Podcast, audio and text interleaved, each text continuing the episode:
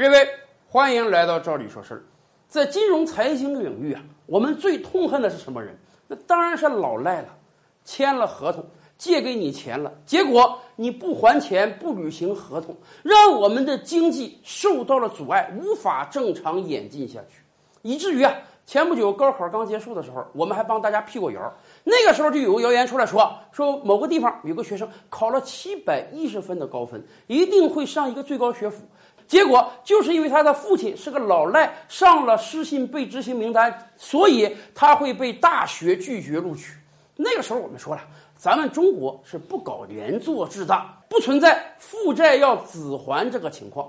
然而就在前几天啊，泉州市外国语学校却有一纸通知流传到了市面上。我们可以给大家看看这个的通知啊。这则通知的大意就是告诉所有要报考这所学校的学生。你的父亲或者母亲任何一方，只要是老赖了，上了失信黑名单了，那么你就不要报我们学校了。报了我们学校，我们也不会录取你，因为你是老赖的子女。而且，当有人质疑这则通知的时候，人家这个学校可说了，这不是我们学校自己的要求，这是我们上级教委下达给我们的命令。这件事情是不是真的呢？是真的，完全是真的。为什么在这件事情上要搞连坐了呢？当地的教育主管部门出来说了，因为这所学校是个高收费的私立学校。今天在中国读一所高中，公办的要花多少钱呢？省级示范高中哦，每个学期的学费只要八百人民币；一般性的高中呢，每个学期只要三百五十元；农村呢，只要两百元。如果你的子女考的是这种高中，普通公办高中，那么好。不管你的父母是不是老赖，你都可以上，因为我们保障你基本的生存权。可是泉州这所学校是个私立的高收费学校，一年的学费就要一两万。作为老赖的子女，你就没有资格读这个学校了。原因很简单，你作为老赖的子女，你上学要花的钱是你的老赖父母给你拿的钱，而你的老赖父母由于是老赖了，所以你没有进行高消费的资格。今天作为一个老赖，国家是保障你基本生存权的。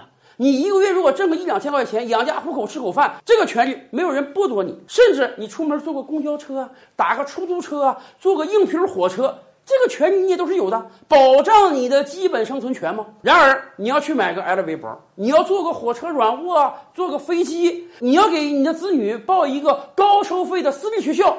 这些就都是奢侈性行为了，这些消费行为你就不可以有了。原因很简单，如果你有能力搞这些奢侈性的消费行为，为什么不拿钱先还给别人呢？要知道，被你欠钱的人可能现在生活是很困苦的呀。所以事情很明了了，在教育领域，你的子女如果要上公办的初中、公办的高中、公办的大学。这些属于你的基本生存权。你是老赖，你也可以拿钱让你子女去读书。可是，如果你要上的是私立小学、私立高中或者出国读大学，这些就都是高消费的奢侈性行为。你作为老赖，你就不能让你子女有这种消费行为。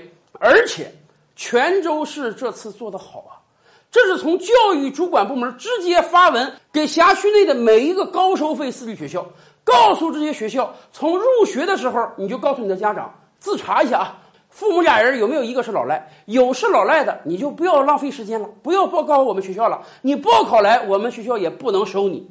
而从另一个角度上讲，泉州市的这个规定也是在配合全社会的打击老赖行为，告诉老赖。你未来真的是面临一个老鼠过街、人人喊打的情况。如果你有钱，你真的赶快把钱还了吧，不要让你的老赖行为造成其他人的损失了。一旦成为老赖，不但你自己生活的不顺利，你还会影响你子女未来的成长。所以，还是我们经常讲的那句话：既然欠人家钱，就赶快还钱吧。